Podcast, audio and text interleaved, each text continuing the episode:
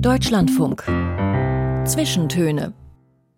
Aus urheberrechtlichen Gründen wurden alle Musiktitel dieser Sendung gekürzt.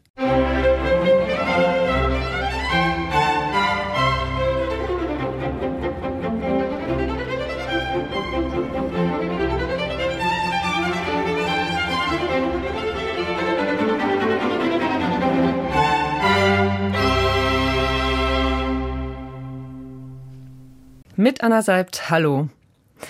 In ihrer Jugend hat sie sich danach gesehnt, mit jemandem offen über ihre Gefühle und ihre sexuelle Identität sprechen zu können. Als Erwachsene hat sie das dann zu ihrem Beruf gemacht.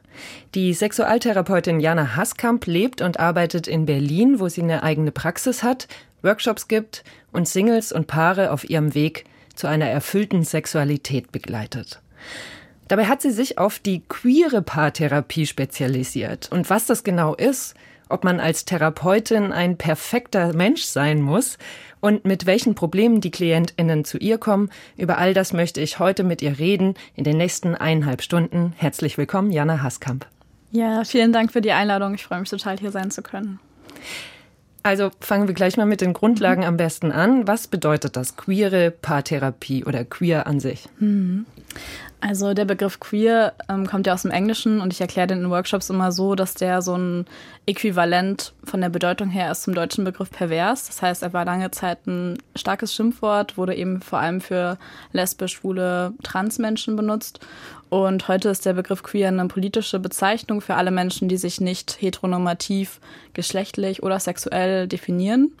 Und das heißt, es kommen Menschen zu mir, die sind bisexuell, pansexuell, asexuell, trans, interqueer, ähm, haben ganz unterschiedliche Identitäten und Begehren und ja, finden das, glaube ich, schön, eine Person in mir zu haben, ähm, bei der sie sich, was das angeht, nicht erklären müssen. Da waren jetzt schon ganz viele Begriffe drin, die mhm. wahrscheinlich nicht jedem geläufig sind. Wir gucken mal, ob wir die heute alle entschlüsselt bekommen. Aber heißt das, wenn ich als Frau jetzt ähm, Männer begehre oder als Mann Frauen, dann habe ich bei Ihnen in der äh, Praxis nichts zu suchen? Hm.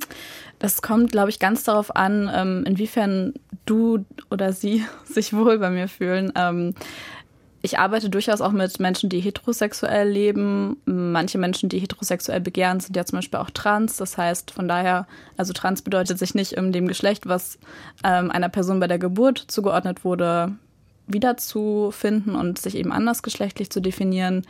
Ja, und das heißt, Menschen können erstmal zu mir kommen. Ich bin da mittlerweile sehr viel offener geworden. Mein Fokus ist nach wie vor Menschen aus dem queeren Spektrum, aber ich bin auch offen für alle Menschen, ja. Das heißt, auch ganz herkömmliche Heteropärchen dürfen bei Ihnen vorsprechen, wenn sie irgendwelche Probleme in ihrer Beziehung oder auch als Single haben. Was sind das denn für Menschen, die so mhm. zu Ihnen kommen? Kann man das so sagen? Von der Altersspanne, vielleicht auch mhm. Berufe, Bildung, Herkunft? Mhm. Ja, also die Menschen, die zu mir kommen, sind vom Alter her so zwischen Anfang 20 und Mitte 40. Ähm, viele arbeiten in ganz unterschiedlichen Berufen, manche studieren noch. Ähm, es ist doch erkennbar, dass viele eher einen akademisierten Hintergrund haben, was so Bildung angeht. Aber ja, dennoch ist es so, dass viele aus sehr unterschiedlichen Bereichen kommen und das spiegelt sich auch in der Art und Weise, wie sie ihre Beziehungen begreifen, ihre Sexualität leben, definieren und welche Worte sie dafür finden, wieder. Also auch von der Herkunft her habe ich Menschen da, die sind schwarz oder machen Rassismuserfahrungen. Es gibt Menschen, die haben eher einen ähm, Hintergrund, wo sie in einer großen Familie aufgewachsen sind, Menschen, die in einer kleinen, sehr bürgerlichen Familie aufgewachsen sind und so. Genau. Mhm. Und kommen die dann eher alleine oder kommen die dann eher als Paare zu Ihnen? Weil es heißt ja Paartherapie. Mhm. Genau, also in der Paartherapie kommen die dann in der Regel zu zweit. Ähm, ich hatte bisher noch keine Polykonstellation, wo mehrere Menschen zusammenkamen. Poly heißt mehrere, so, die genau. zusammen in einer Beziehung sind, quasi nicht nur zu zweit. Mhm, ja? Genau, also Menschen, Menschen die in, zu zweit, zu dritt, äh, zu viert also nicht zu zweit, sondern zu dritt oder zu viert zusammen sind oder eine Person, die vielleicht zwei Beziehungen führt.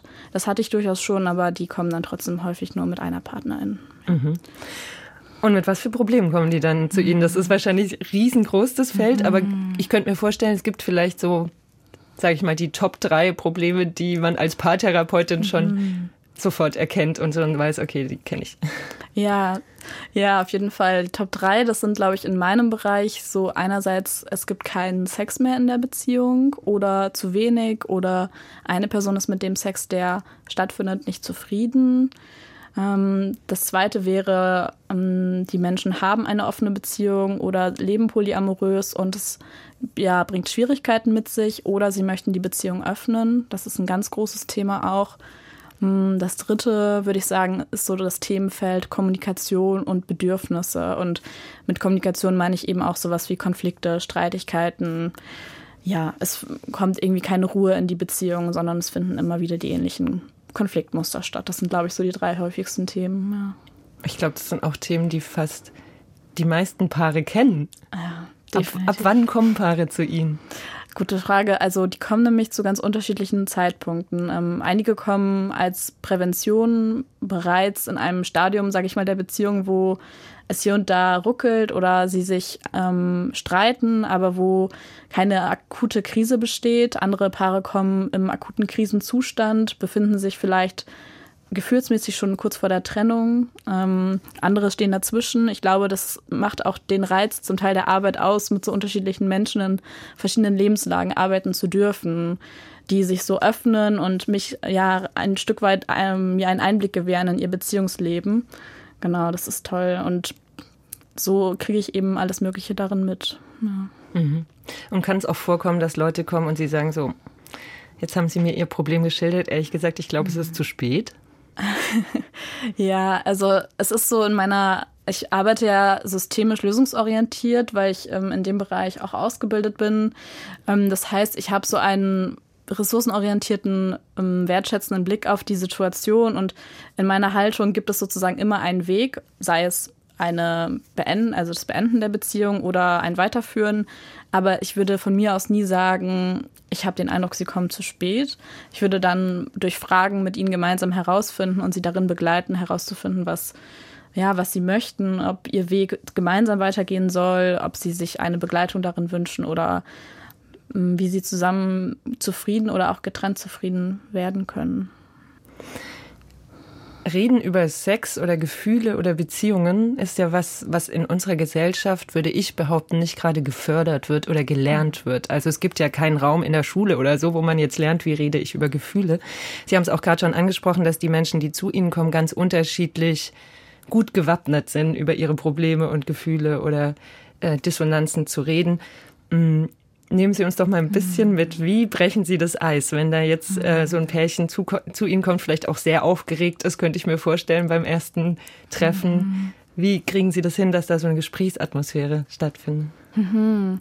Ja, also das ist ganz unterschiedlich, was da von mir erfordert äh, wird. Ähm, manche Paare oder auch Einzelpersonen, die zu mir kommen, da merke ich, die sind total an den Therapieablauf oder an dieses Setting gewöhnt und ihnen fällt es überhaupt nicht schwer, sich zu öffnen und ich muss quasi nichts tun, damit so ein offenes Gespräch entsteht. Und Weil die dann vielleicht auch schon mhm. Psychotherapieerfahrung haben, oder? Genau, mhm. das ist oft der Fall. Viele sind auch in, bereits aktuell in der Psychotherapie ähm, und kommen dann zusätzlich zur Paartherapie.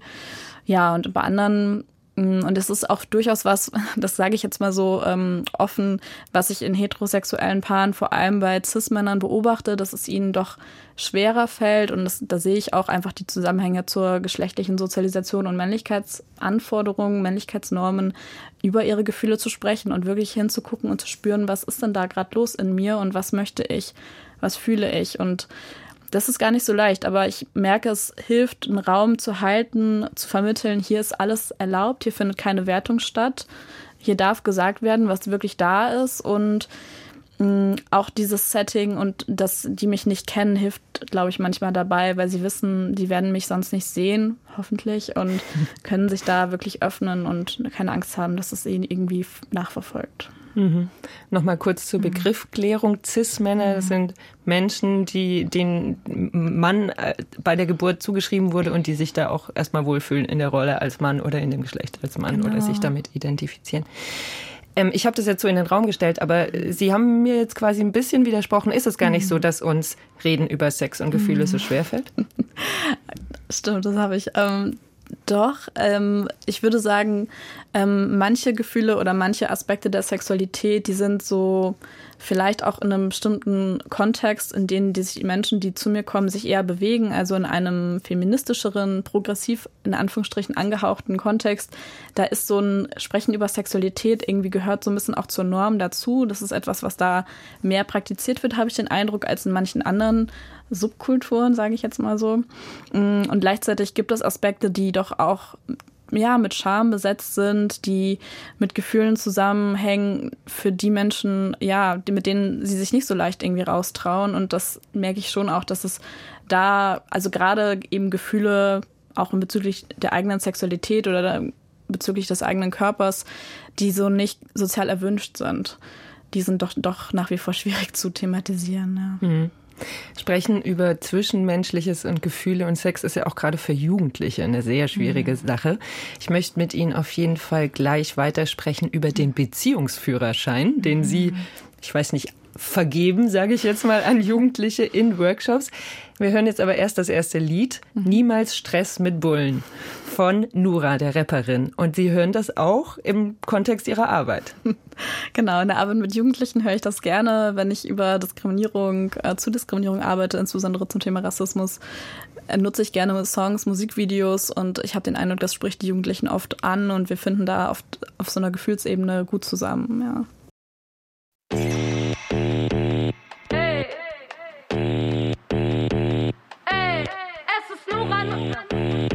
Haha, verarscht. Ey. Es ist Nura 030, ich habe niemals Stress mit Bullen. Okay, das war gelogen. Meine Hautfarbe bleibt trend, bis du das Blaulicht siehst und rennst. Verführende Nazi-Braut für jedes Flüchtlingsheim, das brennt. Seit Dezember unbefristet, scheiß auf Krone, Vogue und Bravo. Ihr kriegt mich nicht aus Deutschland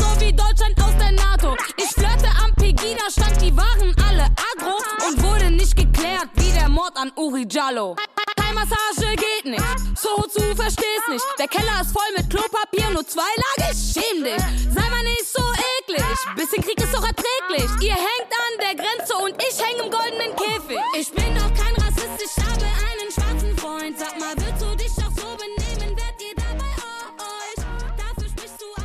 Stichwort Beziehungsführerschein. Als ich das bei Ihnen auf der Homepage gelesen habe, musste ich echt so ein bisschen lachen, weil es klingt so herrlich deutsch. Also, dass, dass es selbst für Beziehungen und oder Liebe und Zwischenmenschlichkeit jetzt wieder ein Zertifikat gibt. Mhm. Was steckt dahinter?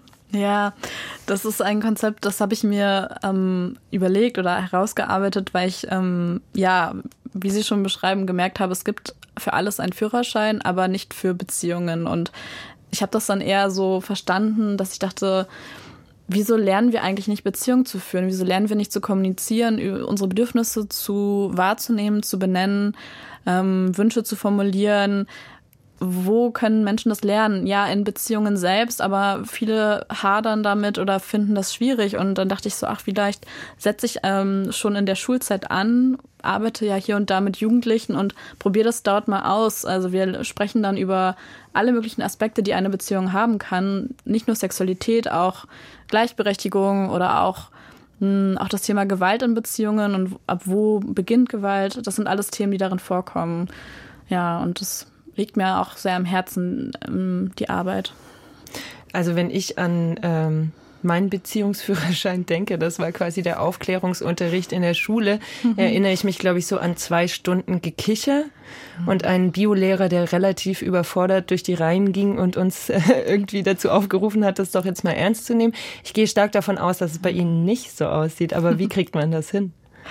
Ja, es gibt durchaus auch viel Kichern. Ähm, ich arbeite gerne, also ich, mein Wunsch ist immer, die Menschen, mit denen ich arbeite, langsam in die Themen heranzuführen und denen die Möglichkeit zu geben, wirklich ähm, sich darauf einzulassen und ähm, dabei zu sein und bei ihrer Lebens Lebensrealität anzusetzen. Und dann mache ich zum Beispiel eine Methode, wo wir, das nennt sich Sex-ABC, wo wir Begriffe sammeln zum Thema Sexualität und Körpern und fangen bei A an und enden bei Z. Manchmal machen wir auch durcheinander und das ist so ein Icebreaker eigentlich auch schon. Und das kommt immer super gut an, weil die Jugendlichen merken, wow, ich kann hier Begriffe nutzen wie anal oder irgendwelche Pornobegriffe und die definieren, darüber sprechen, was heißt das eigentlich und niemand äh, rollt äh, entsetzt, also roll, nicht rollt mit den Augen, aber schreit entsetzt auf, sondern es ist total okay, dass wir das benennen, weil wir kennen viele dieser Begriffe alle, aber thematisieren die nie. Und da ist eben dann Raum dafür da. Mhm. Was sind so äh, Themen, die die Jugendlichen vor allem interessieren? Mhm. Also beim Beziehungsführerschein interessieren die Jugendlichen, würde ich sagen, so Themen wie ähm, ab wann ähm, sollte ich Sexualität haben in einer Beziehung, gehört das dazu? Oder was ist, wenn ich mich noch nicht bereit dafür fühle? Muss ich das dann machen? Auch sowas wie, wie möchte ich eine Beziehung leben? Also wie viel Zeit möchte ich eigentlich mit der anderen Person verbringen? Das ist gar nicht so leicht zu navigieren, glaube ich. Auch wie viel Kontrolle möchte ich der anderen Person über mein Leben geben oder wie viel Einblicke.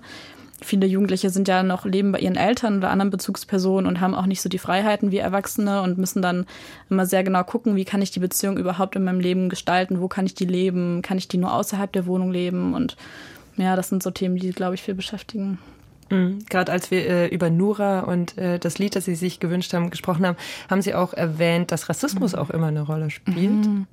Ja, auf jeden Fall. Also ähm, in der Arbeit auch zu Sexualität oder Beziehungen kommt das Thema Diskriminierung, insbesondere Rassismus, in der Regel immer auf. Ähm, ich glaube, weil ich einerseits versuche, den Raum dafür zu öffnen, dass Menschen, die unterschiedliche Lebenserfahrungen haben, aus unterschiedlichen Familien kommen, mit verschiedenen Hintergründen, zum Beispiel Diskriminierungserfahrungen wie Rassismus machen und die sich aber eben auch auf ihr Datingleben auswirken. Also auch einerseits vielleicht Vorstellungen, die ihre Eltern mitbringen, wen oder welche Menschen sie daten sollen, ob sie daten können oder nicht, aber auch zu Zuschreibungen, also dass irgendwie Jugendlichen auf Color bestimmte Verhaltensweisen in Beziehungen zugeschrieben werden oder auch mm, ja, Eigenschaften oder so, das, was rassistisch irgendwie häufig aufgeladen ist und deswegen versuche ich das da auch zu thematisieren. Und ich habe gerade schon von meinem eigenen Aufklärungsunterricht in Anführungsstrichen erzählt. Sie werden dann mhm. auch im Rahmen von Schulen eingeladen oder von wem geht das aus, solche Workshops mhm. zu machen? Ja, das ist unterschiedlich. Manchmal kommen die Schulen direkt auf mich zu. Ähm, ich bin auch darüber hinaus in zwei Honorarteams tätig, in einem Bildungsinstitut, das sich Dissens nennt, ist in Marzahn sitzt und beim Medienkompetenzzentrum Spandau. Und also beides in Berlin. Genau, mhm. beides in Berlin. Und über diese beiden ähm, Institutionen werde ich zum Beispiel auch manchmal eingeladen. Ja. Wie klärt man Jugendliche dann richtig auf? Also ich glaube, das ist ja auch das Problem, dass das dann an Bio-Lehrer abgegeben wird, die mhm. vielleicht in ihrem Studium auch kaum irgendwie was dazu gelernt haben, oder mhm. an die Eltern, mhm. die dann auch vielleicht völlig überfordert sind. Mhm. Gibt es da irgendwie vielleicht auch so aus Ihrer Perspektive Tipps, Tricks? Mhm. Ja, ich finde das wichtig, Raum zu schaffen, erstmal auch für alle Gefühle, die dazu da sind. Also auch das Kichern zum Beispiel ist völlig in Ordnung oder sich auch mal den Pulli, die Kapuze über den Kopf zu machen oder sich mal so ein bisschen davon sozusagen zu distanzieren körperlich, aber trotzdem zuhören zu können. Also jegliche Art von Anwesenheit ist erstmal okay. Es gibt die Möglichkeit, bei allen Methoden auszusteigen, wenn wir darüber ins Gespräch kommen. Manchen Jugendlichen sind manche Themen zu doll oder Begriffe zu viel, dann versuche ich irgendwie deutlich zu machen, Sexualität, ähm, die Selbstbestimmung, die dort eine Rolle spielt, die ist auch beim Sprechen über Sexualität immer, sollte die immer gegeben sein. Und eben auch bei der sogenannten Aufklärung kann ich selber entscheiden, wie viel ich gerade dazu hören möchte, welche Fragen mich interessieren und bei welchen Fragen ich lieber weghören möchte. Ja, und dann würde ich irgendwie immer sagen, sich an den Fragen und Anliegen der jeweiligen Person zu orientieren und der Person nichts überzustülpen, sondern zu gucken, was ist gerade da, welche Themen sind vielleicht auch entwicklungstechnisch in den nächsten Jahren oder Monaten absehbar, dass sie irgendwie eine Rolle spielen und dann aber zu gucken, vielleicht auch über eigene Unsicherheiten zu sprechen, so, ähm, boah, mit mir hat nie jemand darüber geredet, deswegen, wenn ich jetzt mit dir hier sitze, fühle ich mich ein bisschen unsicher, darüber zu sprechen, aber ich weiß, dass ich mir das eigentlich gewünscht hätte früher, weil ich das irgendwie so nicht mehr tabuisieren möchte in meinem Leben, in unserer Familie, ist es für dich in Ordnung, wenn wir darüber gerade sprechen oder möchtest du lieber mit einer anderen Person darüber reden? Also da auch so Möglichkeiten aufzuzeigen, an wen Menschen sich noch wenden könnten. Ja. Sie haben gerade gesagt, tabuisiert in der eigenen Familie. Sie sind Jahrgang mhm. 1993. Ja. Erinnern Sie sich noch dran, wie Sie aufgeklärt oder wurden oder ja. ob Sie überhaupt aufgeklärt wurden? Ja, in meiner Familie wurde und wird nicht über Sexualität gesprochen und meine Mutter hatte den Wunsch, mich aufzuklären. Das glaube ich zumindest, weil sie mir damals so ein Buch, ähm, was sie sich von einer Freundin ausgeliehen hat, mm, ja, mir das auf den Schreibtisch gelegt hat und ich das mir angucken sollte. Sie hat das nicht mit mir besprochen, sie hat es mir nur hingelegt und nach einigen Tagen. Also so ein Aufklärungsbuch ja, für Jugendliche. So ein ganz oder? bekanntes mhm. ähm, Peter und Minimum, irgendwie so, so wo es um Geburten und Schwangerschaft geht und so. Ja, und ich habe da nicht reingeschaut, weil ich ähm, gemerkt habe, wie unangenehm, wie schambesetzt meine Mutter mit dem Thema umgeht und mir das auch komplett ja, die Vorstellung total unangenehm war, mit ihr darüber zu sprechen. Deswegen habe ich dann gesagt, ja, mm, nee, ich habe da nicht reingeguckt. Oder ja, ich habe reingeguckt, ich weiß es nicht mehr genau. Aber es hat mich wirklich wochenlang beschäftigt, dass ähm, sie da vielleicht nochmal das Gespräch mit mir suchen könnte. Mm, also quasi auch richtig die Angst davor, dass äh, Eltern mit einem über solche Themen sprechen möchten. Total, ja. Und deswegen ist es auch umso verwunderlicher eigentlich, dass ich jetzt heute ähm, diese Arbeit mache, sexualpädagogisch und sexualtherapeutisch, weil das eben ja in meiner eigenen Familie so wenig Raum hatte. Das Interessante finde ich ja auch äh, an diesem Aufklärungsunterricht, dass, dass der so herkömmlicherweise sehr biologistisch gesehen wird. Also es geht, das haben Sie jetzt auch gerade gesagt, so mhm. dieses Buch, da ging es irgendwie um Schwangerschaften und wahrscheinlich, wie macht man ein Kind. Mhm. Hat sich da eigentlich was geändert in den letzten 20 Jahren an dieser Herangehensweise zu, wie sprechen wir über Sexualität? gehören da Gefühle nicht doch irgendwie auch dazu? Mhm.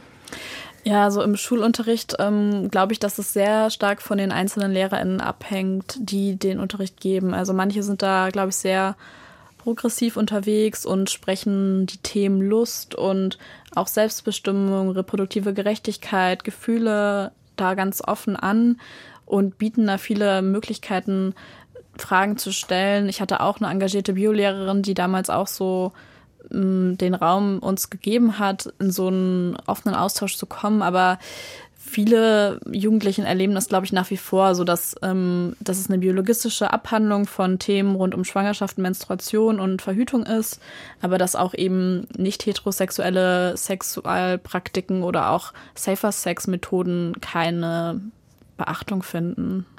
Hm. Ja. Damals, als Sie, ich jung waren, hat das Internet noch nicht so eine riesige Rolle gespielt, war aber auch schon so in den 90er Jahren war auf jeden Fall auch schon eine, eine, ein Thema. Heutzutage ist ja Internet omnipräsent, auch gerade für Jugendliche oder online zusammenkommen, sich äh, austauschen. Wie sehr spielt das eine Rolle bei Ihnen in den Workshops? Hm. Ja, das spielt eine ganz große Rolle. Also die Themen ähm, wie kann ich eine Person mich überhaupt nähern? Also wie funktioniert Kennenlernen, Dating, Flirten im Online-Kontext auf TikTok, auf Instagram? Schicke ich Bilder? Wenn ja, wovon? Ähm, Jugendliche, die äh, Nacktbilder von sich schicken, werden oft von Gleichaltrigen eher dafür skeptisch beäugt oder abgewertet, wenn sowas passiert, wie dass die Bilder dann in der Schule zirkulieren oder so. Also da wird auch oft die Verantwortung den Betroffenen gegeben.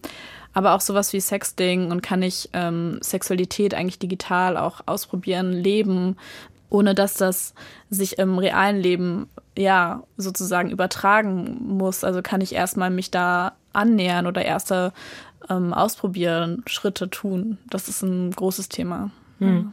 Sind Online-Dating-Erfahrungen eigentlich auch bei Erwachsenen Thema oder ist, ist das so ein hm. Thema, das gar nicht bei Erwachsenen jetzt in der, in der Therapie aufkommt?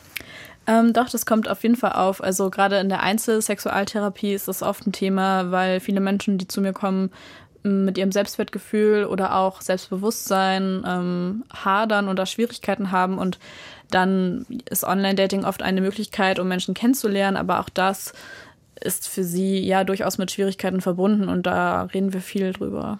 Wobei es, also könnte ich mir vorstellen, können Sie mir jetzt gleich erzählen, aber gerade eben auch in diesem Kontext als ähm, queerer Menschen, also Menschen, die jetzt nicht, sage ich mal, der, der gängigen sexuellen Orientierungen entsprechen oder denen, die wir so im Mainstream eben kennen, über die wir viel reden, dass für die, könnte ich mir vorstellen, ja auch online einen neuen Raum eröffnet wird, überhaupt gleichgesinnte Menschen zu finden oder so. In mhm. Berlin ist das jetzt vielleicht noch nicht so ein Problem, aber mhm. wenn man dann auf dem Land lebt oder so, ist das äh, oft ja gar nicht so einfach. Mhm, ja, also. Oder sich auszutauschen. Definitiv. Ähm, es gibt auch Studien, die sagen, dass queere Jugendliche ähm, so dreimal so viel im Internet sind als heterosexuelle oder cisgeschlechtliche Jugendliche. Also dass das Internet, ähm, Social Media und soziale Netzwerke so ganz viel Raum bieten eben für Identifikation, für ähm, Projektion, vielleicht auch für ähm, Austausch, Empowerment, Vernetzung, aber auch eben Dating. Und da sind queere Menschen, glaube ich, ganz weit vorne unter denen, die das nutzen, auf jeden Fall. Hm. Queere Menschen sind oft ähm, Vorurteilen aus der ähm, Mehrheitsgesellschaft gegenüber ausgesetzt. Es gibt aber auch innerhalb der, der Szene oder wie auch immer man das nennen will, der Community oft Vorurteile. Sie haben sich ein Lied gewünscht, äh, Sieben Meilen High Heels von der Rapperin, selber queeren Rapperin Suki. Und darin geht es um eine lesbische Frau, die sehr feminin auftritt. Ja, ähm, das, der Song oder auch dieses Thema, was darin um, thematisiert wird, nämlich, dass eine Person begehrt wird, die eben so eine feminine, ähm, einen femininen Geschlechtsausdruck hat, feminine Gender Performance, das ist etwas, ähm, was in der Realität, glaube ich, ja, stattfindet, aber wo es auch in gerade Berliner queeren Communities ähm, ganz anders teilweise gelebt wird, einfach weil es viel sowas gibt, was als Femmefeindlichkeit bezeichnet wird, also dass Menschen, queere, lesbische Personen mit einer femininen äh, Ausdrucksweise ja nicht gleichberechtigt ange angesehen werden oder eher abgewertet, belächelt, nicht ernst genommen werden. Dahinter steckt oft einfach Sexismus, Misogynie. Mm, ich identifiziere mich selber als Femme und eben lesbische, queere Person und kann darin irgendwie so ein empowerndes Moment für mich finden. Deswegen mag ich das Lied so. Auf dem Titelblatt bist du eine Hete, sagt die Norm. Für das allgemeine Auge bist du eh nur eine Form. Kein Charakter, keine Haltung, keine Meinung zu nix. Ich will sie anschreien, dass du hier die Entscheidungen triffst. Ich hab dich immer schon gesehen, seit ich ein kleines Mädchen war. Hab versucht, mich dir zu nähern, auf verschiedenen Wegen zwar. Aber letzten Endes habe ich dich immer begehrt. Wegen deiner Schönheit, deinem inneren Wert. Und sie wandern auf dir, meine zielsicheren Blicke auf deinen Körper, den du fein dekoriert hast mit Spitze. Und ja, ich bin ehrlich, ich mag mit dir in die Kiste. Zumindest will ich auf diese Fantasie nicht verzichten. Du bist heiß, verdammt, und ich bleibe dran. Such dich einfach weiter, weil ich es mir nicht verkneifen kann. Ich kenn dich zwar nicht, doch ich hab Sehnsucht danach. Und wünsch mir, dass ich an deiner Seite leben darf.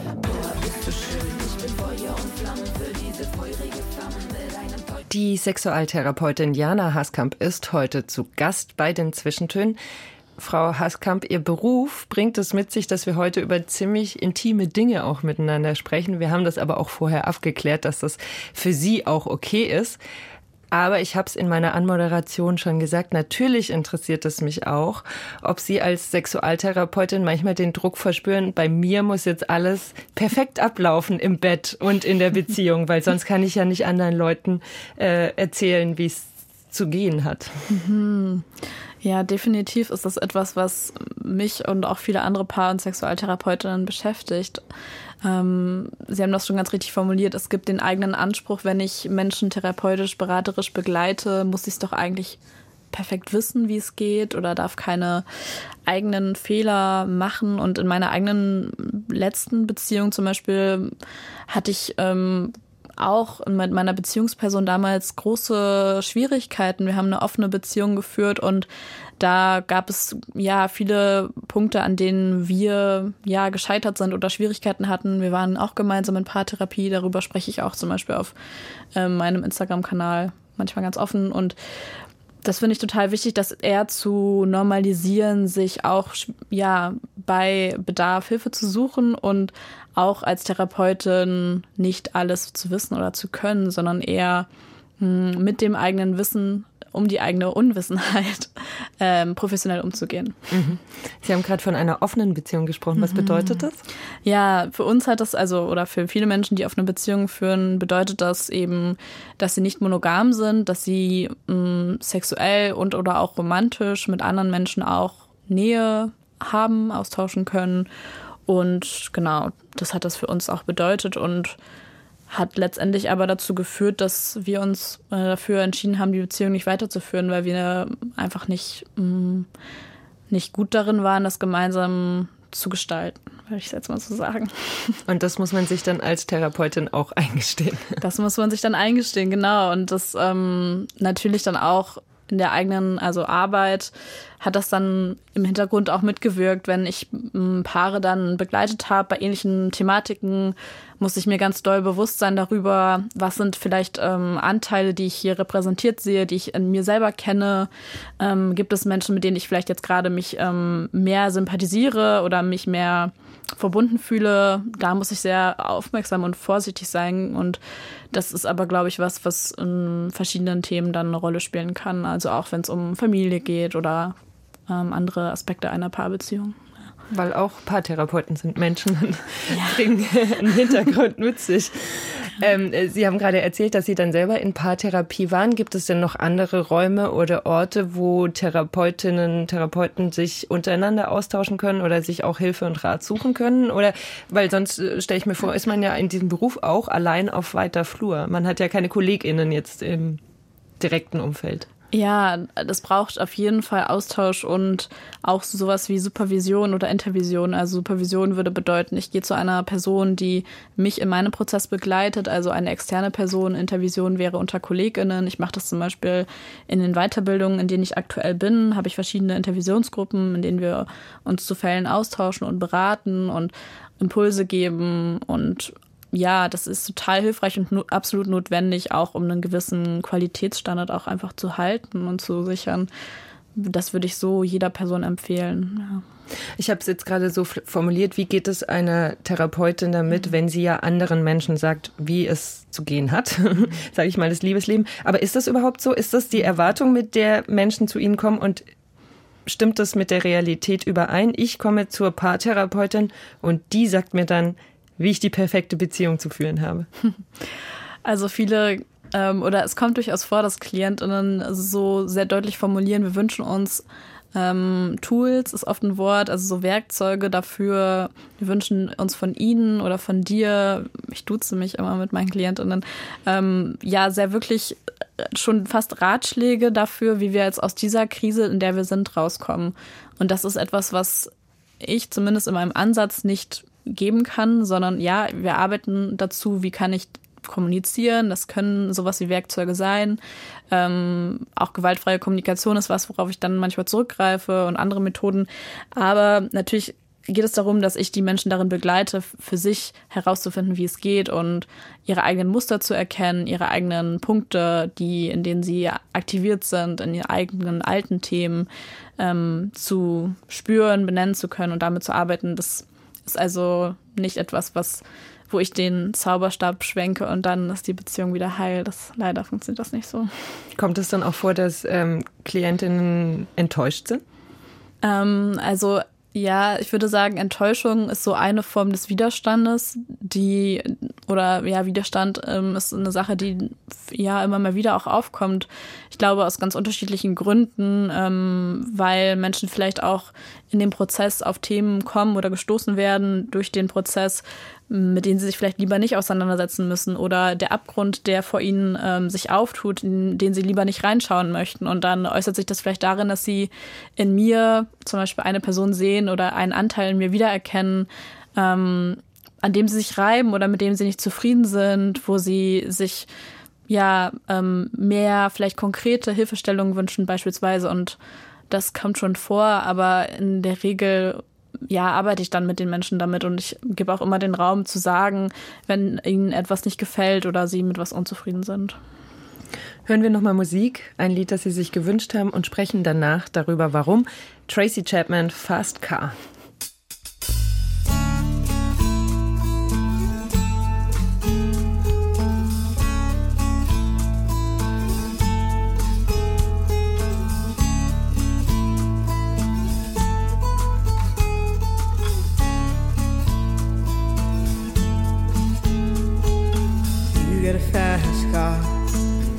A ticket to anywhere.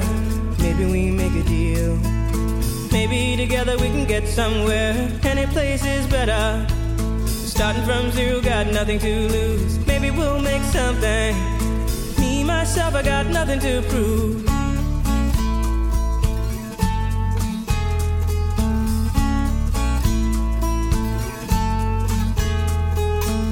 You got a fast car. I got a plan to get us out of here. Been working at the convenience store. Managed to save just a little bit of money. Won't have to drive too far. Tracy Chapman, Fast Car. Ein Lied von 1988 und es geht nicht um Autorennen, wie man vielleicht meinen könnte, sondern es geht um eine Frau, die den sozialen Aufstieg eigentlich versucht. Und vor unserem Gespräch haben Sie mir gesagt, das ist etwas, mit dem Sie sich persönlich auch identifizieren können. Mhm. Ja. Ähm, also ich bin ja in einem ja sehr dörflichen Umfeld in Niedersachsen aufgewachsen, in einer Familie, wo mm, niemand so richtig studiert hat vor meiner Generation. Und ähm, ich fühle mich immer so ein bisschen privilegiert, diesen Begriff sozialer Aufstieg für mich zu nutzen, weil ich denke, okay, ich bin in einer Familie aufgewachsen, wo doch irgendwie immer genügend Geld da war und wir in einem Haus gelebt haben von meinen Großeltern und so weiter. Aber dennoch ähm, ist das Umfeld, in dem ich mich jetzt bewege, eindeutig ein sehr anderes als das, in dem ich mich aufgewachsen bin. Und ähm, ich habe mich damals und auch ja lange in meiner Jugend nie so richtig ähm, richtig dort gefühlt an dem Ort. Also es gab einfach ein sehr konservatives Umfeld, viel Katholizismus und viel Konformität und ich habe mich da so immer nicht so richtig zu Hause gefühlt und auch was das Thema Gefühle und darüber sprechen angeht, nie so richtig verstanden und gesehen gefühlt. Und ähm, als ich dann äh, nach Berlin gezogen bin für mein Studium und auch um in der queeren Community ja mich zu bewegen, PartnerInnen kennenzulernen, da habe ich gemerkt, ähm, ich bin doch in einem Umfeld hier, was einfach sehr viel ähm, bürgerlicher ist und akademischer als das, wo ich aufgewachsen bin und mit dem Studium und mit meiner Arbeit, die danach und währenddessen gefolgt ist, da habe ich mich davon sehr entfernt von dem, wo ich da war und natürlich trage ich das nach wie vor in mir, aber ich habe doch irgendwie so eine ganz andere Identität ausgeformt und ja, deswegen kann mich mich emotional mit dem Lied sehr verbinden. Äh, Sie haben gesagt, es wurde nie so über Gefühle gesprochen, wie Sie sich das damals vielleicht gewünscht hätten. Jetzt sprechen Sie quasi die ganze Zeit nur noch über Gefühle. wie haben Sie das selber denn gelernt oder sich mhm. vielleicht auch diese gewisse Offenheit bewahrt oder überhaupt erst angeeignet? Mhm. Ja, ich glaube, da gibt es so eine Schlüsselsituation aus meiner Kindheit, wo meine ähm, ja, beste Freundin aus meiner Kindheit und Jugend ähm, mir in so einem Streit mal, das habe ich so ganz ähm, noch ganz vor Augen gesagt hat, Jana, du musst jetzt mal darüber sprechen, was du fühlst und was in dir vorgeht. Du musst das jetzt mal machen, das geht sonst nicht anders.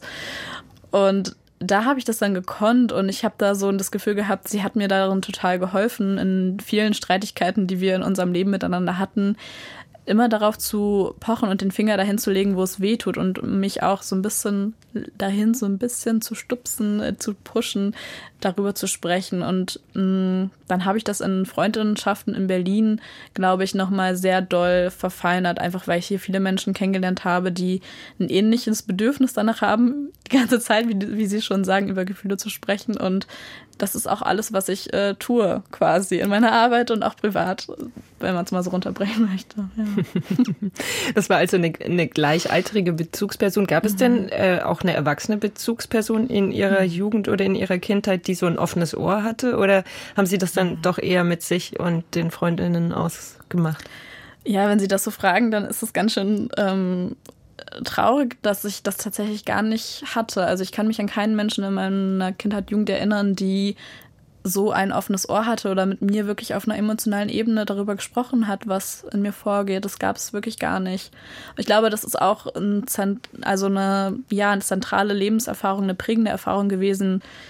Das ist was, was ich ja bedauere, aber wo ich auch ähm, trotzdem sehe, dass die Menschen, meine Eltern, die Menschen in meinem Umfeld, in meiner Familie auf anderen Wegen versucht haben, für mich da zu sein und ihr Bestes gegeben haben in dem, was sie konnten. Und ich glaube, das kann ich dennoch wertschätzen, auch wenn ich das andere auch bedauere. Mhm. Und es ist wirklich ähm, jetzt eine private Frage. Sie müssen mhm. auch sagen, wenn es Ihnen zu viel wird, aber ich finde es interessant, wenn man jetzt als Erwachsener eben selber darauf zurückblickt und das dann vielleicht auch überhaupt erst anfängt zu analysieren. Ich könnte mir vorstellen, als Jugendliche fällt einem das vielleicht auch erstmal gar nicht so auf, weil man es nicht anders kennt.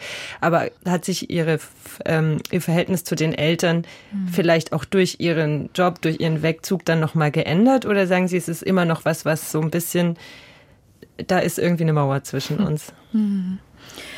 Ja, also ich würde schon sagen, dass sich unsere Beziehung zueinander definitiv entspannt hat darüber, dass ich weggezogen bin, dass ich so mh, hm, die Sachen gemacht habe, auf die ich Lust habe, wo es mich so hinzieht. Ähm, und gleichzeitig gibt es diese Mauer auf gewisse Art und Weise schon immer noch. Also mh, Themen, die irgendwie emotional aufgeladen sind, die sind nach wie vor nicht so richtig gut besprechbar in meiner Familie und ähm, das ist was, womit ich auch immer wieder ja so struggle, weil oder Schwierigkeiten habe, weil ich doch was ganz anderes jetzt mittlerweile gewöhnt bin, die zehn Jahre, in denen ich jetzt auch hier in Berlin lebe und hm, wo ich jetzt Wege gefunden habe, in meinen Eltern auch Themen zu thematisieren, wenn es denn notwendig ist. Aber ich muss auch ehrlich sagen, dass ich das größtenteils vermeide, einfach weil wir so keine gemeinsame Sprache da haben. Ja. Sie haben es vorhin in, in einem Nebensatz äh, erwähnt, Sie selbst sind auch lesbisch.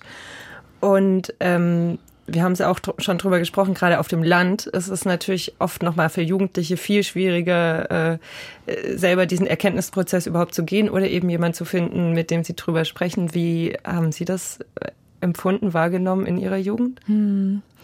Ja, also ich hatte mh, hm, keine Vorbilder oder keine Menschen in meinem realen sozialen Umfeld, die ich kannte, die irgendwie lesbisch oder schwul waren, ähm, geschweige denn eine andere sexuelle Orientierung hatten. Ähm, ich habe dann in meiner Schule ein Mädchen kennengelernt, ähm, die einzige lesbische Person, die ich so kannte, in die ich mich dann auch gleich verliebt habe.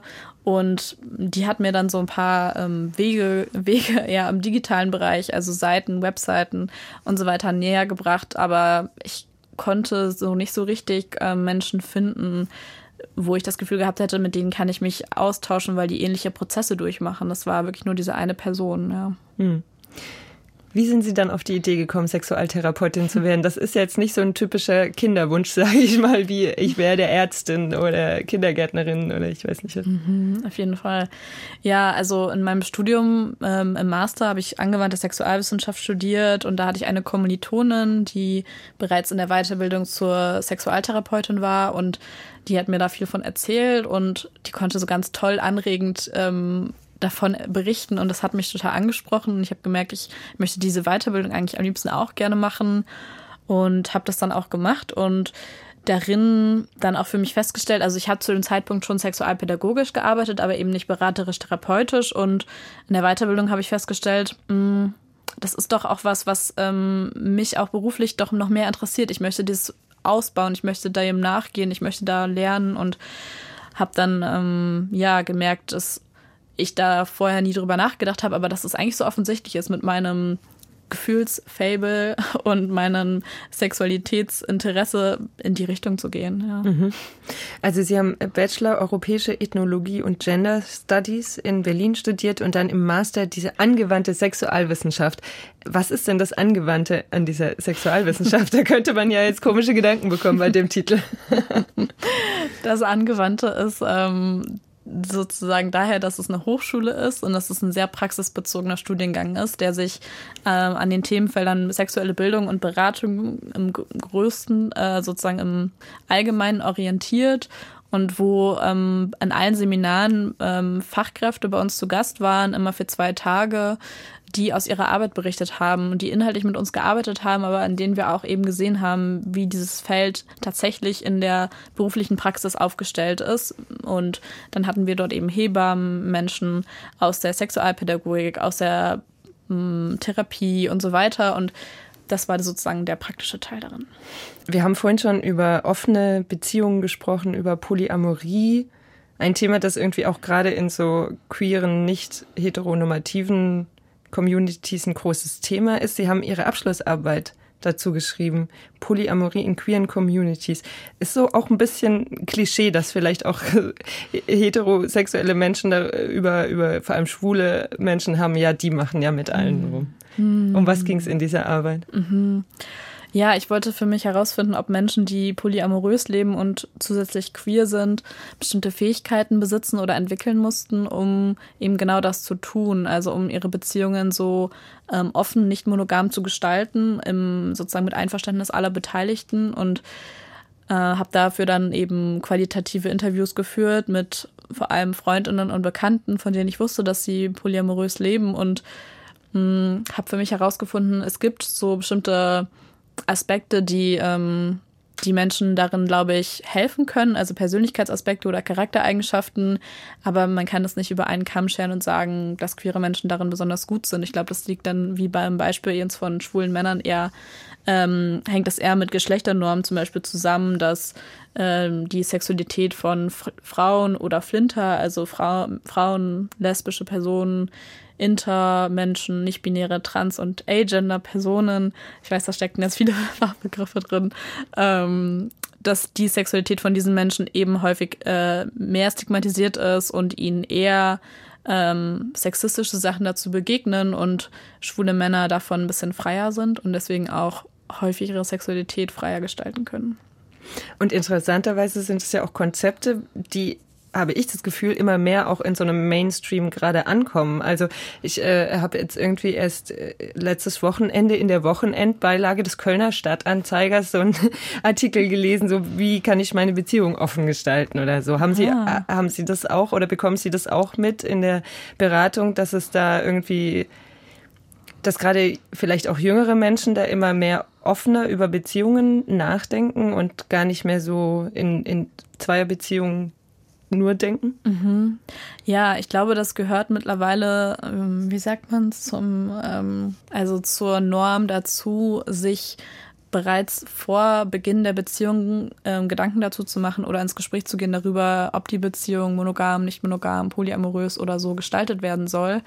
Ähm, das ist etwas, womit sich junge Menschen definitiv viel, auch aktuell viel beschäftigen und in meiner Therapiearbeit, da sehe ich das immer wieder. Also Menschen kommen, ja, habe ich am Anfang schon erzählt, ähm, in der Regel ist das Thema irgendwie präsent oder war schon in der Vergangenheit präsent. Ja, und ich glaube, viele suchen aber nach Orientierung. Es gibt auf Social Media viele ähm, InfluencerInnen oder Menschen, die dazu äh, Inhalte posten, aber der reale Umgang mit Eifersucht, mit Mononormativität, also der Annahme, dass wir alle monogam leben und all diese ganzen Aspekte, der, den lerne ich von Instagram auch nicht so richtig, sondern da muss ich wirklich äh, in meinen eigenen, ähm, meine eigene Seele gucken quasi ein bisschen im Dreck wühlen und das kann ich doch in einem therapeutischen Setting, denke ich, am besten. Woher kommt denn diese Annahme, dass, die wir haben oder die in unserer Gesellschaft so präsent ist, dass wir alle monogam leben? Ich habe äh, in Vorbereitung eine, eine ähm, Studie gefunden, dass äh, über 50 Prozent, 55 Prozent der Befragten gesagt haben, ja, ich habe äh, meinen Partnerin, meine Partnerin noch nie betrogen, aber im Umkehrschluss bedeutet das natürlich auch, dass nur etwas weniger als die Hälfte, also vielleicht jeder Dritte, jede Dritte, es dann doch schon getan hat. So und ähm, woher kommt diese Annahme? Also diese Annahme mh, kommt, würde ich sagen, einerseits daher, dass wir sie sozusagen von Generation zu Generation immer weitergegeben haben, ähm, warum Menschen lange Zeit nur monogam gelebt haben oder zumindest nach außen hin. Ähm, viele, viele Menschen teilen die Erfahrung, dass sie ähm, Außenbeziehungen, Affären hatten oder selber ähm, PartnerInnen waren von Menschen, die das getan haben. Ähm, das ist, glaube ich, einerseits ursprünglich mal so eine Art be- hatte was zu tun mit so, mh, wie ist der sozusagen Besitz verteilt und an wen wird, werden Sachen vererbt und das ist eher so kapitalistische ähm, ökonomische Gründe hatte, warum Menschen in monogamen Beziehungen gelebt haben und aber auch, weil alles, was nicht monogam war, ja, einfach ganz deutlich gegen so patriarchale, heteronormative Sexualitäts- und Geschlechternormen verstoßen hat und das einfach mit einer sozialen Stigmatisierung und Ahndung einhergegangen ist, wenn ich das getan habe. Und das hat ja auch so die zweite feministische Bewegung oder auch Frauenbewegung äh, und die 68er-Bewegung versucht zu thematisieren.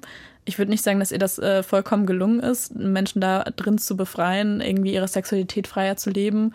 Im Gegenteil gab es da auch viel Sexismus und sexualisierte Gewalt, aber es kann, können sich ja doch Veränderungen auch beobachten lassen, die so dem gefolgt sind. Dazu passt vielleicht das nächste Lied Something Bad von Julia Nunes. Warum haben Sie das ausgewählt?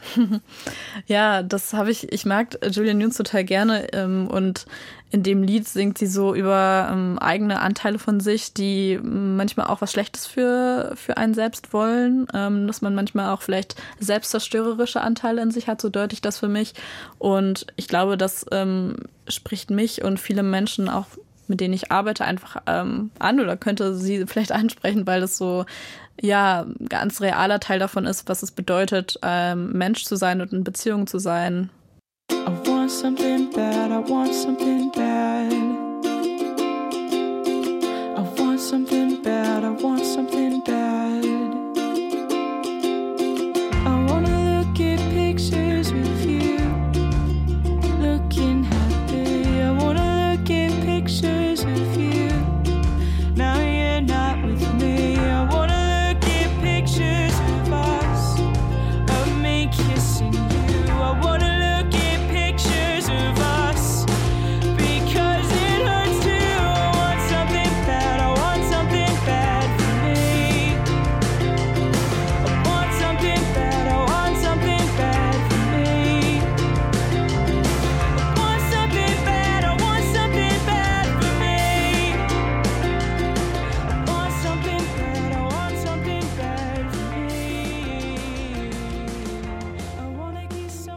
Sie hören die Zwischentöne mit Jana Haskamp, Sexualtherapeutin. Und Sie haben gerade davon gesprochen, Frau Haskamp, dass äh, jeder in uns oder jeder in sich selbstzerstörerische Anteile hat. Es gibt auch einen Workshop, der sich damit äh, auseinandersetzt, der einen komplizierten Titel hat mit internalisierter Queerfeindlichkeit. Um was geht's da?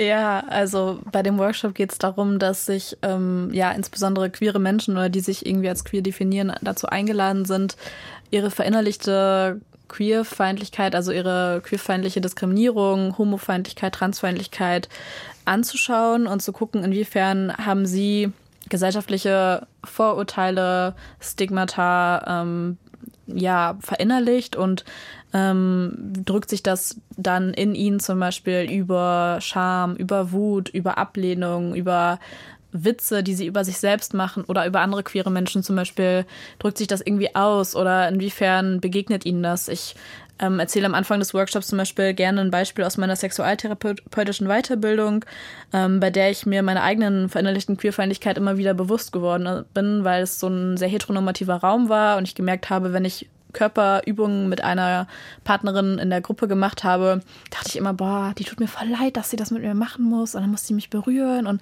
was ist, wenn dir das voll unangenehm ist oder ich das irgendwie zu falsch mache, dass die irgendwie denkt, ich bin jetzt übergriffig, ich komme mir jetzt zu nahe. Und dann dachte ich so, oh, das ist ganz doll ein Teil von verinnerlichter Lesbenfeindlichkeit, dass man sich Frauen eigentlich nur übergriffig sexualisiert nähern kann als lesbische Person oder dass es so ein Vorurteil ist. Und da habe ich gemerkt, ich muss da einen Workshop zu machen. Ich glaube, das beschäftigt auch andere Menschen. Und ja, dann gucken wir uns das an und arbeiten da selbst biografisch dazu, selbstreflexiv und hm, das stößt immer auf ein ganz großes ähm, ja, Interesse, weil eben dieses Thema auch doch wenig besprochen wird, habe ich den Eindruck, in Communities. Und können Sie da konkrete Beispiele geben, mit was für mhm. Problematiken Menschen dazu Ihnen kommen? Mhm.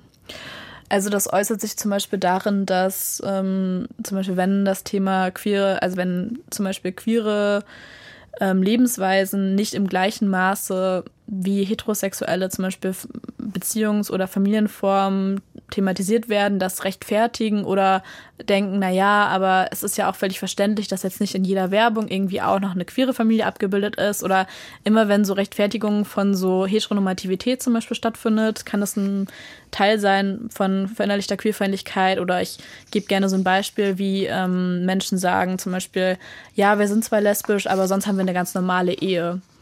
Ähm, weil ich da denke, wieso können wir nicht eine unnormale Ehe haben und ähm, wieso schließt sich das überhaupt aus? Ähm, was bedeutet denn lesbisch oder hetero und eine normale Ehe zu führen und was stecken da für Normativitäten drin? Ähm, das klingt für mich nach ne, nicht nach einem empowerten Umgang mit der eigenen Identität und ähm, so feine Unterschiede, die sind aber, also die da ähm, drin deutlich werden, die deuten häufig eigentlich auf was tiefer liegendes hin.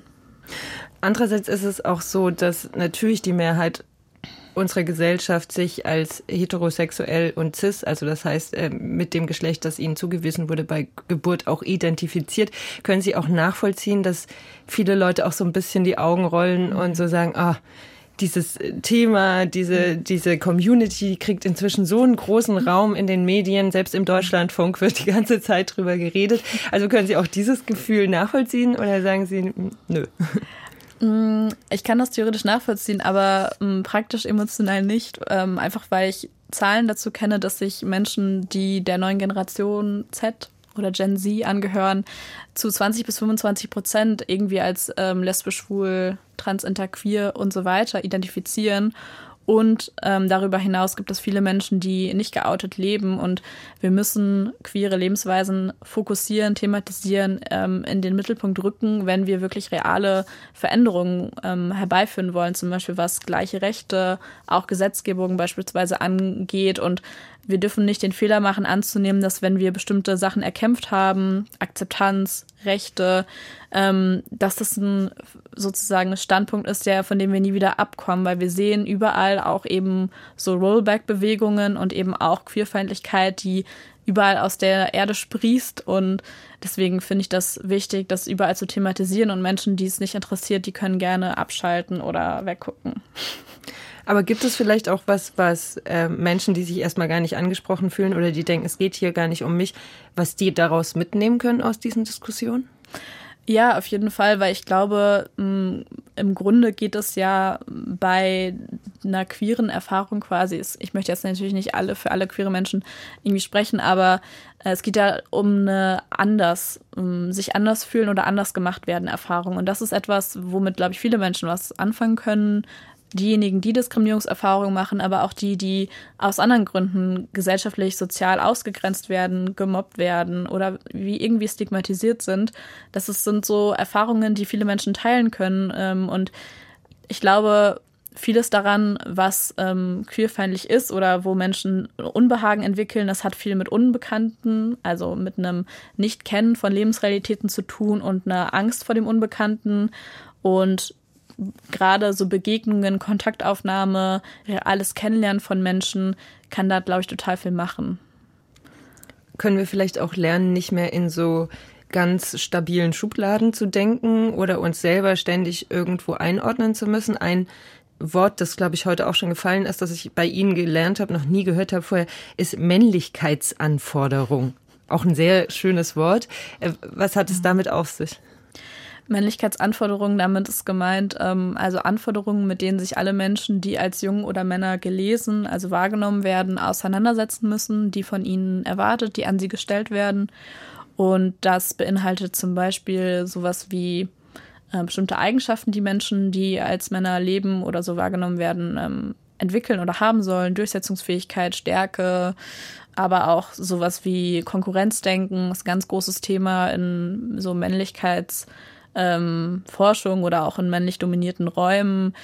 Ja, und dass eben sowas wie Geschlechteranforderungen eben von allen Menschen erwartet wird und aber eigentlich viele Menschen darunter leiden, weil sie bestimmte Aspekte, Eigenschaften von sich äh, diesen anpassen oder diese sogar ablegen, verlernen, sich selbst verbieten oder auch anderen verbieten, einfach weil, weil das nicht in die Norm passt und weil sie Angst vor Sanktionen haben und das ist ein großer Teil auch meiner Arbeit, diese Geschlechteranforderungen mit Menschen zu thematisieren, die übrigens auch in unterschiedlicher Art und Weise trans, nicht-binäre und auch intergeschlechtliche Menschen betreffen, aber eben da nochmal speziell funktionieren.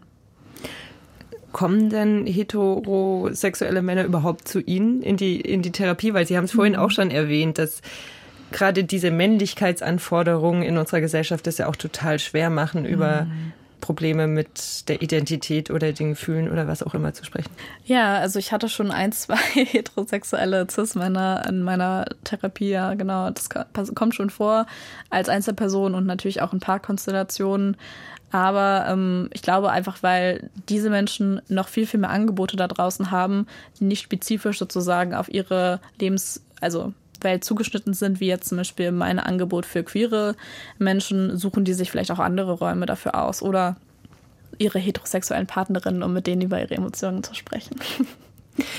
Hören wir ein Lied, das äh, sich um Männlichkeitsanforderungen dreht. Es geht um Herbert Grönemeyer mit Männer. Wahrscheinlich haben Sie sich genau deswegen auch ausgesucht. Ja, ich lache, weil ich, ähm, ich immer denke, ah, das, was denken Leute von mir? Aber ich mag das Lied deshalb, weil ich das in Workshops einerseits nutze, aber auch, weil ich finde, das, da kommen so Sachen zusammen. Mein Working Class, also Aufwachsen in der ArbeiterInnen sozusagen Klasse und gleichzeitig mein Queer-Sein und mein Auseinandersetzen mit Geschlechteranforderungen und alles wird irgendwie darin so ein bisschen verhandelt und es ein Lied aus meiner Kindheit und deswegen gefällt mir das so. Es weckt so nostalgische Erinnerungen und es ist aber trotzdem auch nach wie vor relevant.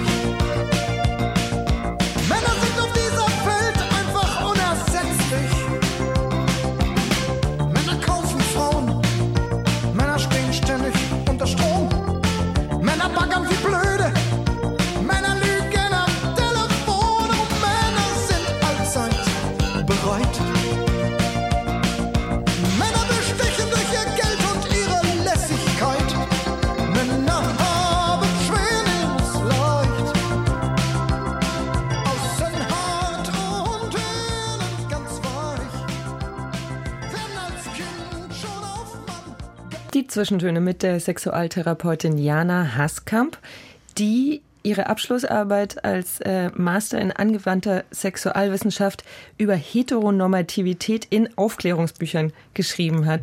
Ja, ich habe mir Aufklärungsbücher ähm, für die Altersgruppe 13 bis 18-Jährige angeschaut, also Jugendliche, und inwiefern darin eben ähm, nicht heterosexuelle oder nicht cisgeschlechtliche Lebensweisen abgebildet sind und wie diese abgebildet sind. Also sind die ähm, als ein extra Kapitel am Ende nochmal herangestellt, wenn es um zum Beispiel Verhütung und Safer Sex geht, oder sind die ganz selbstverständlich von Anfang an eingeflochten und ähm, es geht es von einem Standpunkt der Vielfalt aus oder geht es von einem Standpunkt der Heterosexualität und Cisgeschlechtlichkeit aus und wird das andere immer nur zusätzlich nochmal kurz in einem Nebensatz benannt. Das ist so eine, eine Sache, die mir dort auf, eben aufgefallen ist und die ganz typisch ist ähm, für das Thema, einfach weil ja diese Norm, heterosexu heterosexuell zu sein, so verbreitet ist. Und ja, ich fand das ähm, irgendwie eine schöne Sache, weil ich mir da so unterschiedliche Bücher angucken konnte und gemerkt habe, es gibt ja jetzt ganz viele neue Bücher in den letzten Jahren, die ganz ähm, vielfaltsinklusiv aufgestellt sind. Aber in den ähm, Büchern sozusagen aus den 2010er Jahren zum Beispiel ist es doch eher ernüchternd, was darin zu finden ist. Wie wichtig ist es denn für uns, Vorbilder zu haben oder Möglichkeiten überhaupt aufgezeigt zu bekommen, wie man seine Sexualität leben kann, um vielleicht selber zu einer erfüllten Sexualität zu finden? Ich glaube, das ist wichtig und ich glaube aber, dass auch eben Jugendliche oder auch Erwachsene ganz unterschiedliche Zugänge da haben. Also Bücher sind natürlich auch nicht für jede Person etwas, ähm, weil nicht jede Person vielleicht gerne sich ein Buch anschaut. Deswegen brauchen wir in allen Bereichen an äh, Serien und Filmen und Podcasts und auf YouTube und äh, in TikToks eben diese Art der Repräsentation, damit eben queere und Transjugendliche sich repräsentiert sehen, sich wiedererkennen und sehen auch, dass ich als queere oder Transpersonen ein glückliches auch Sexualleben führen kann, dass ich eine erfüllte Partnerschaft führen kann, wenn ich das möchte. Und Vorbilder, die eben zeigen, auch die Schwierigkeiten können überwunden werden und wir lernen vielleicht mit ähm, Erfahrungen sozusagen zu umzugehen und uns auch zur Wehr zu setzen. Eben weil queere Jugendliche noch häufig in so Abhängigkeitsstrukturen ganz doll drinstecken, aber eben auch sehen können, wie es äh, sein kann, sich daraus zu befreien und dann die Sexualität ganz selbstbestimmt zu leben.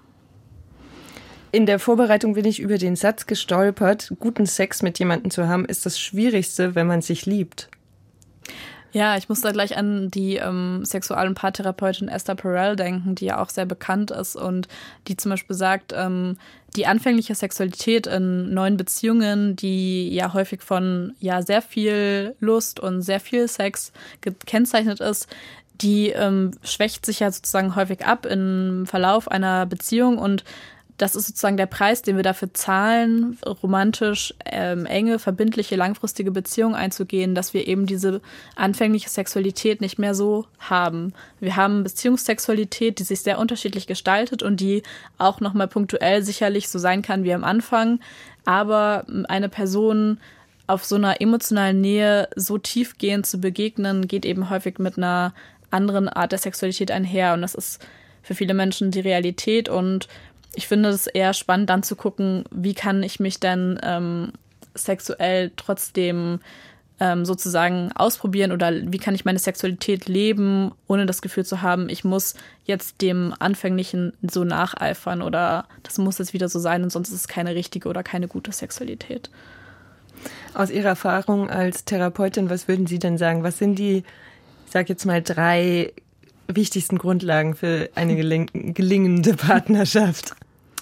Also ich würde sagen, Kommunikation ist das A und O. Es ist auch ein bisschen ähm, offensichtlich wahrscheinlich, aber wenn ich ähm, mit einer Person eine Beziehung führe, dann werden ja zum Beispiel häufig ähm, alte Bindungs- und Beziehungserfahrungen in mir aktiviert, weil romantische Beziehungen das einfach mit sich bringen, wenn ich ja, wenn ich einer Person auf diese Weise nahe komme, dass das passiert.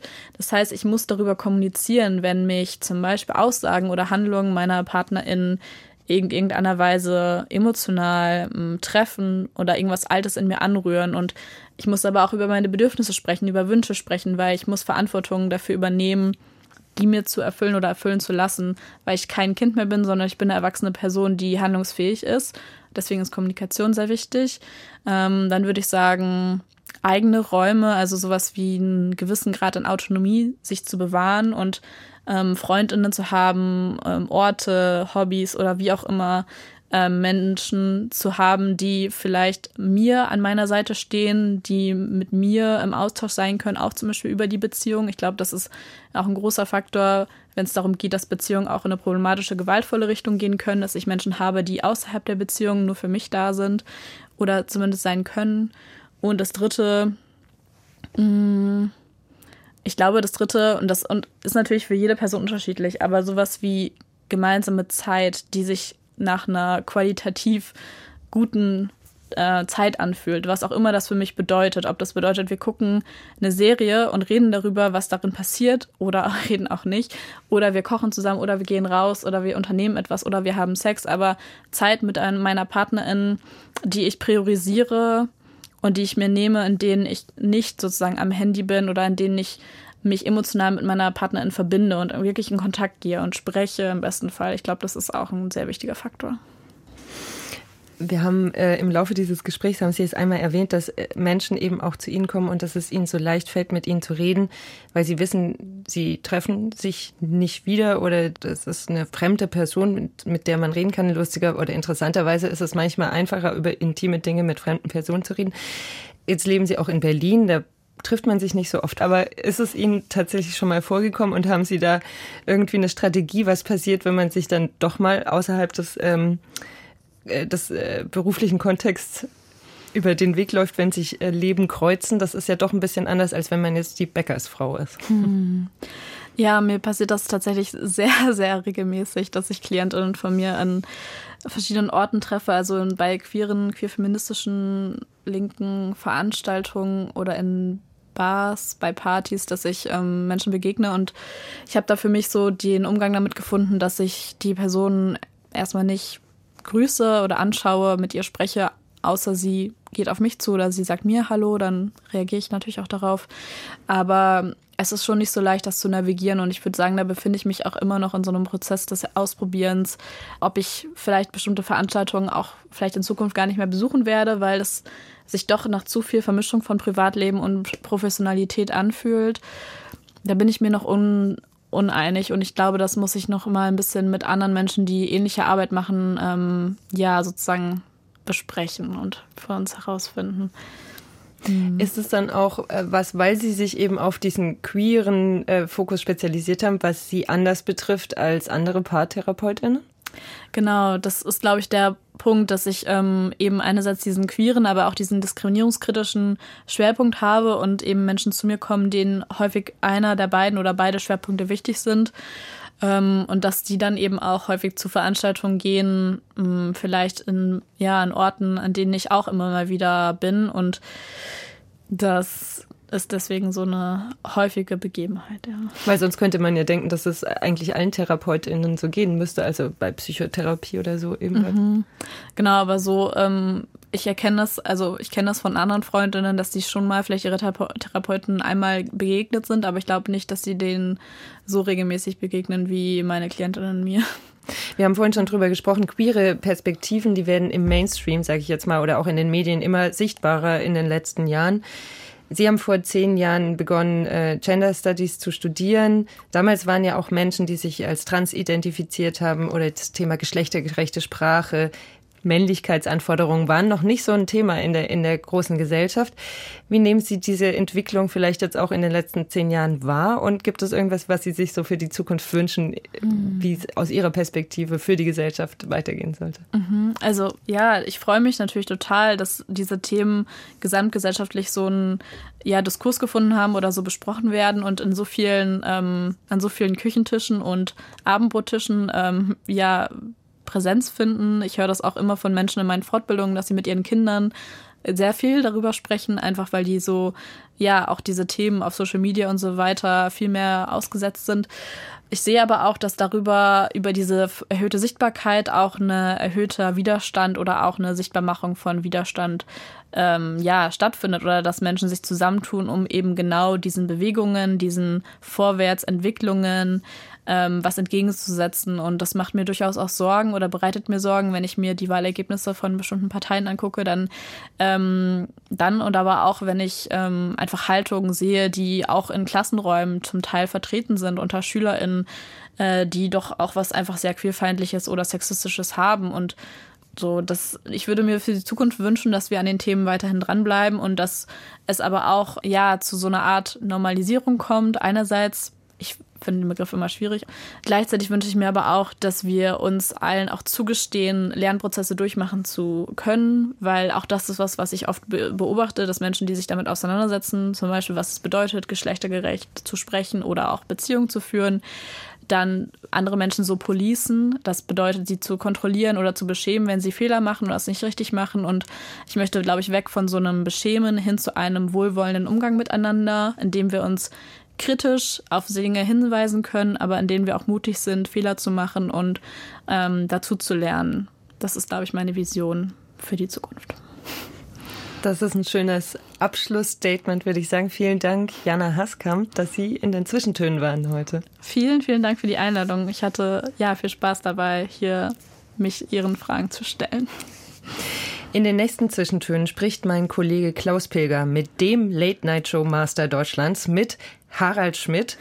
Also unbedingt wieder am Sonntag um 13.30 Uhr einschalten oder unserem Podcast in der DLF Audiothek folgen, dann verpassen Sie kein Gespräch mehr. Ich sage, wie gesagt, nochmal vielen Dank an Jana Haskamp, vielen Dank auch für Ihre persönliche Offenheit. Wir hören einen letzten Song, den Sie sich gewünscht haben, das ist der Titel Sp äh, Spring. Ich wollte jetzt gerade Englisch sagen, aber es ist Deutsch. Spring von der Band Provinz. Warum haben Sie sich den jetzt zum Schluss noch ausgesucht? Ähm, ich war vor ein paar Monaten beim Klimastreik in Berlin und dort ist Provinz aufgetreten, hat dieses Lied gespielt und ich habe so viele Kinder und Jugendliche gesehen, die gemeinsam dieses Lied so gefeiert haben, dazu getanzt, gesungen haben, gesprungen sind. Es hat mich emotional total bewegt, weil ich gesehen habe, wie aktiv die sind, wie sehr die sich dafür einsetzen, dass unsere Welt eine klimagerechtere Welt wird und das hat mich so positiv und optimistisch gestimmt. Deswegen wollte ich das Lied hier gerne platzieren.